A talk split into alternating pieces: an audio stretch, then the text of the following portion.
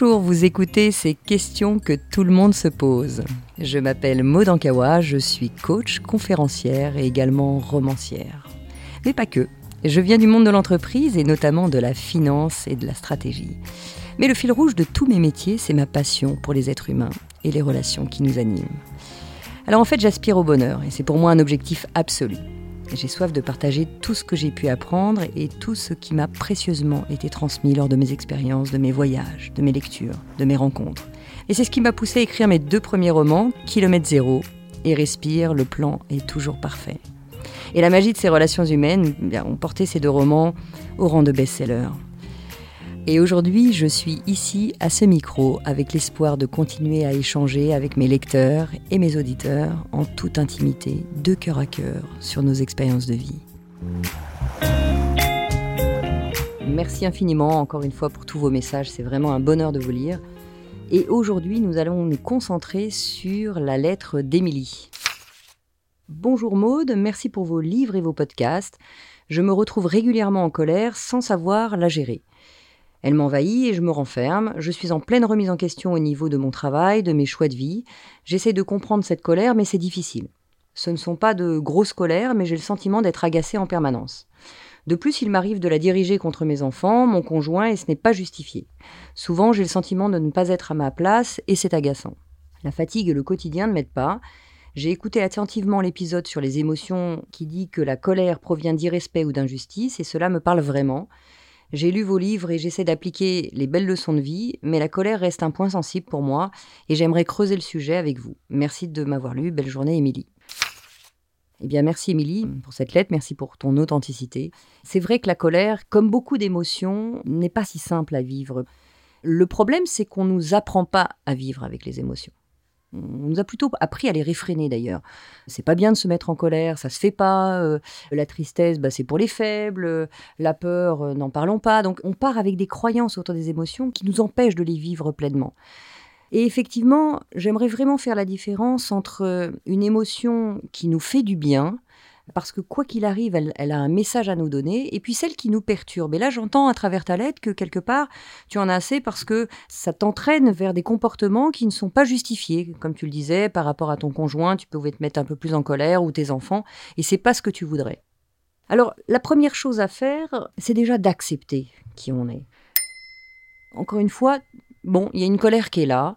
Effectivement, elle a un message à te livrer, mais avant même d'écouter le message, c'est déjà d'accepter qui on est elle est là, cette colère, elle est peut-être effrénée, elle, elle, part pas, hein, parce que la colère, elle peut être euh, de mille couleurs. Hein. Il y a des gens qui vont la garder en, eux et c'est pas confortable. Il y a des gens qui vont exploser, c'est pas confortable non plus. Il y a des gens qui vont nier la colère, c'est pas confortable non plus.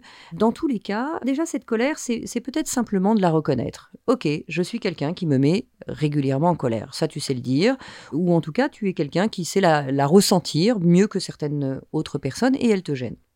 Alors, première chose, comme je le disais, c'est d'accepter qu'on a le droit de se mettre en colère, qu'on a le droit de la ressentir et qu'on a le droit d'être là un moment avec elle, simplement pour la reconnaître, dire ok, je sens de la colère, qu'est-ce que cette colère a à me dire? Bien souvent, comme on le disait, elle parle d'injustice, et de ça tu l'as bien retenu, ou d'irrespect, et elle peut venir de là.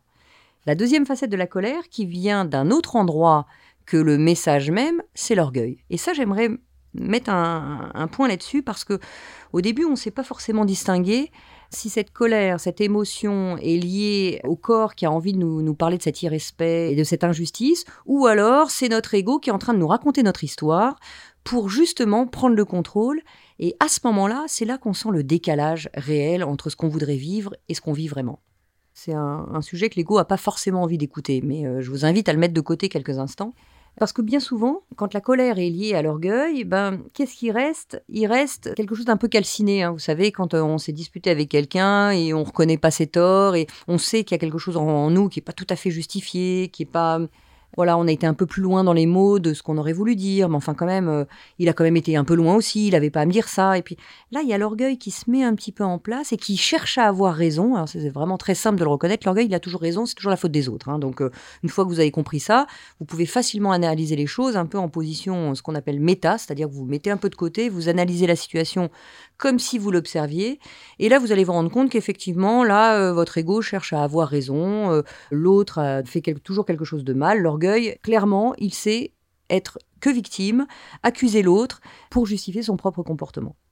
Donc la colère, elle vient de deux sources très différentes. Soit j'arrive à analyser que, évidemment, il y a quelque chose d'injuste qui s'est joué pour moi, quelque chose d'irrespectueux. Ça ne veut pas dire que l'autre a cherché à être irrespectueux, mais moi je l'ai vécu comme ça. Puis la deuxième, c'est encore une fois cet orgueil qui est là et qui cherche à avoir raison. Et une des clés qui m'a beaucoup aidé à travailler la colère, c'est de me poser la vraie question autour de ça. Est-ce que ça vient de mon émotion qui essaie de me dire quelque chose et je vais l'écouter parce que ça va faire avancer les choses? Ou est-ce que ça vient de mon ego qui cherche vraiment à avoir raison et accuser l'autre de quelque chose qui n'est pas euh, réellement euh, au bon endroit? Parce que voilà, je reste sur mes positions. Après tout, euh, ok, j'ai peut-être été un peu loin, j'ai peut-être mal dit les choses, mais enfin, il n'avait pas à me dire ça. Et, puis et là, ça devient stérile. Donc première question, notre colère vient-elle de l'orgueil ou d'un sentiment d'injustice ou d'irrespect? Une fois qu'on arrive à distinguer ça, déjà on a, on a fait un grand pas. On a fait un grand pas parce que on peut agir dans la bonne direction. Encore une fois, acceptons si ça vient de l'orgueil. Acceptons si mon ego a besoin d'être un peu plus fort ce jour-là. Acceptons de dire bon bah voilà, euh, oui bah j'ai besoin d'avoir raison. Il m'énerve depuis un moment, elle m'énerve depuis un moment au bureau. J'ai le droit aussi de me poser, de me dire bon bah voilà, je sais que ça vient de mon ego et juste accepter. Il n'y a pas d'action particulière, si ce n'est d'attendre que ça redescende jusqu'au moment où je reprendrai le lead et je me dirai, bon, attends, j'en ai marre euh, que mon ego me, m'incite à faire des choses que je ne veux pas, mais au moins j'ai la conscience de ça. Et accepter cette limite-là. Accepter notre limite, accepter qui nous sommes tels que nous sommes, c'est déjà énorme. Et puis ensuite, ben voilà, vous pouvez passer à d'autres, euh, à d'autres façons d'agir. Alors moi, une chose qui m'a beaucoup aidé, c'est d'apprendre à exprimer ce qui n'était pas en phase avec moi, parce que dans le premier cas, hein, quand c'est lié à quelque chose qui me semble irrespectueux ou injuste, eh bien, euh, moi, on m'a pas appris vraiment à exprimer euh, euh, bah voilà, je ressens que là, euh, ça me fait mal parce que ce que tu me dis, je trouve ça injuste. Bon, bah voilà, c'est pas si simple à, exprimer. Euh, il y a quand même un peu d'ego qui est derrière. et en fait, ça s'apprend. Et, et, là, je vous encourage à lire un livre qui m'a beaucoup aidé, qui s'appelle Les mots sont des fenêtres de Marshall Rosenberg, qui parle de la communication non violente. Et en fait, c'est une communication qui permet d'exprimer nos propres ressentis par exemple, plutôt que d'accuser l'autre, bah, c'est peut-être de commencer par non pas accuser, mais parler des faits et puis d'exprimer ce que nous on ressent et non pas ce que l'autre a fait. Par exemple, souvent on me disait ah bah oui mais moi je supporte pas quand il te rends compte, je me suis énervée parce qu'on arrivait en réunion, il est toujours en retard, donc euh, je me suis un peu excitée. Effectivement, je l'ai envoyé bouler. C'est pas ce qu'on voudrait que de l'envoyer bouler. On aimerait pouvoir lui exprimer ce que ça nous fait, mais on préfère envoyer bouler parce que quelque part, c'est un mode de défense. Si je reviens à la, méthode de, Marshall Rosenberg, il explique que ben voilà, c'est peut-être de prendre la personne euh, entre quatre yeux et puis de lui dire ben voilà, je, vois que tu arrives souvent en retard. Euh, moi, ça m'est difficile parce que je commence ma réunion et puis du coup, je perds le fil et, euh, je trouve ça assez respectueux pour moi. Donc, est-ce que tu pourrais faire l'effort d'arriver la prochaine fois à l'heure ou, de me dire que tu arriverais en retard, ce qui me permet moi de décaler la réunion? Voilà, on peut exprimer ce que ça nous fait à nous. On n'a pas forcément raison, mais par contre, le fait de l'exprimer, ça permet simplement non pas d'envoyer bouler l'autre qui va réagir en mode défense, mais plutôt de comprendre que finalement, c'est parce que tu vas perdre tes moyens si euh, il vient déranger, si ceci, si cela.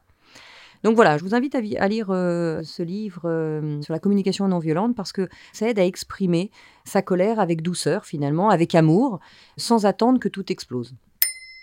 Il faut savoir que quand on se met en colère, on fabrique une hormone qui s'appelle le cortisol et que cette substance chimique presque hein, réduit considérablement notre système immunitaire et on devient fragile émotionnellement quand on est en colère. Donc c'est pour ça qu'on a des mots qui dépassent nos pensées, on a le corps qui peut trembler, enfin suivant le, le degré de colère, etc. Et une minute de colère, c'est une heure pour évacuer cette substance chimique. Donc vous voyez bien que cinq minutes, c'est cinq heures. 10 minutes, c'est 10 heures. Donc ça peut être très long à extraire euh, et à faire ressortir toute, cette substance chimique sous laquelle on est comme drogué. Et donc on se raconte un tas de films euh, une fois qu'on s'est mis en colère. On se justifie de l'état dans lequel on est. Et on est mal. Parce que comme tu le disais euh, très bien, Émilie, le vrai sujet, c'est qu'on est très très mal à ce moment-là. et puis tout le monde trinque. Ah bah un coup c'est les enfants, un coup c'est le mari, alors que la situation s'est passée au bureau 5 heures avant. Ah oui, mais euh, 10 minutes de colère, bah, il y en a pour 10 heures, donc euh, tout le monde trinque autour de ça. Donc prenez le temps aussi de vous poser et de, ok, je suis en colère, je ressens ma colère, mais ça, en une fraction de seconde, on peut dire, bah voilà, je suis en colère, je la ressens. Et les substances chimiques n'ont pas le temps de se créer euh, puisqu'on peut désamorcer la balle tout de suite. Ça ne veut pas dire qu'on saura dire les choses tout de suite, mais on peut apprendre à les dire et naturellement, quand quelque chose nous énerve, eh bien, on peut se tourner vers l'autre une heure après et dire voilà, j'ai vécu ça, moi je l'ai mal vécu pour telle et telle raison, et on peut désamorcer les choses plutôt que commencer à ruminer ça pendant des heures et des heures et se sentir mal avec pendant parfois plusieurs jours. Donc vous imaginez le temps qu'il faut pour évacuer toutes ces substances chimiques qui se met pendant plusieurs jours dans vos veines. Donc c'est un poison, non pas la colère, la façon dont on va agir avec. Hein, parce que la colère, c'est pas du tout un poison. La colère, c'est une émotion, encore une fois, obligatoire et vitale. Alors, ben, comment faire pour, euh, pour en sortir? Ben, Déjà, comme je vous le disais, hein, de vous rendre compte que tout va bien avec la colère, c'est une émotion qu'on peut simplement exprimer et en comprendre le message. Vérifier que par rapport à ça, l'ego, euh, on peut le tenir à distance et puis euh, bah, qu'il a le droit d'être aussi en première ligne de temps en temps et qu'on peut l'observer, le calmer, le rassurer. Parce que quand on lui explique qu'on va se mettre en action pour aller exprimer à l'autre ou changer notre façon d'agir euh, par rapport aux autres parce qu'on a ressenti ça, bah, vous allez voir que l'ego se calme tout de suite. Et enfin, la dernière clé que j'aimerais partager autour de la colère, qui est pour moi la plus importante, en tout cas ce qui m'a beaucoup aidé, c'est une énergie qu'on peut transformer. Alors, je suis pas très forte en, latin, mais j'aimerais quand même euh, disséquer ce mot qui m'a beaucoup aidé sur la colère. Si on, en prend la racine et movere, qui veut dire et vers l'extérieur, et movere, c'est le mouvement.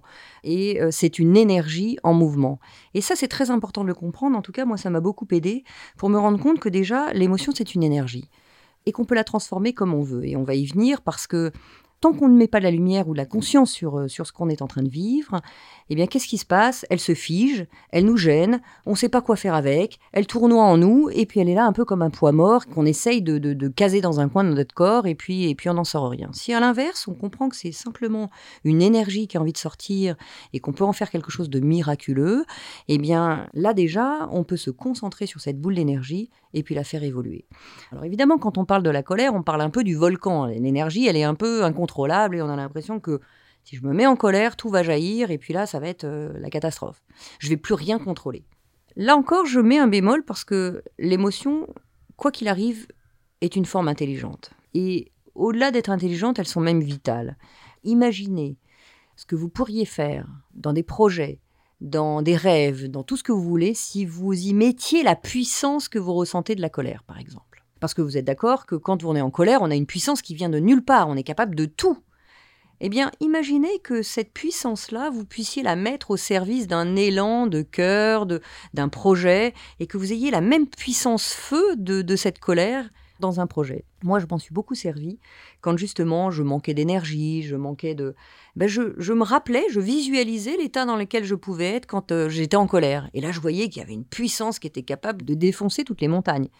Eh bien, c'est ce que je vous invite à faire parce qu'on l'a, cette puissance en nous, grâce à ces émotions, grâce à cette énergie, qu'on peut absolument transformer en action vers euh, des choses euh, qui vont nous construire, vers euh, des projets, et de transformer cette énergie qu'on croit négative en quelque chose de très positif. Donc, travailler sur cette colère, c'est d'abord, un, l'accepter, en voir les opportunités, la transformer, et se rendre compte qu'elle est vitale pour vivre tout ce qu'on a à vivre. Alors, Émilie, euh, oui, j'entends ta demande sur le fait que ce soit un point sensible, que tu la vives mal, mais je crois qu'il y a vraiment beaucoup d'axes. Et tant mieux, parce qu'il y a beaucoup de gens qui ne ressentent pas certaines euh, émotions, tant mieux que tu la ressentes toi, parce que je crois que c'est une vraie force que de ressentir son émotion, et notamment cette colère, qui nous aide à faire beaucoup, beaucoup de choses si on apprend à la moduler, à la transformer, à l'amener vers quelque chose qui va nous aider.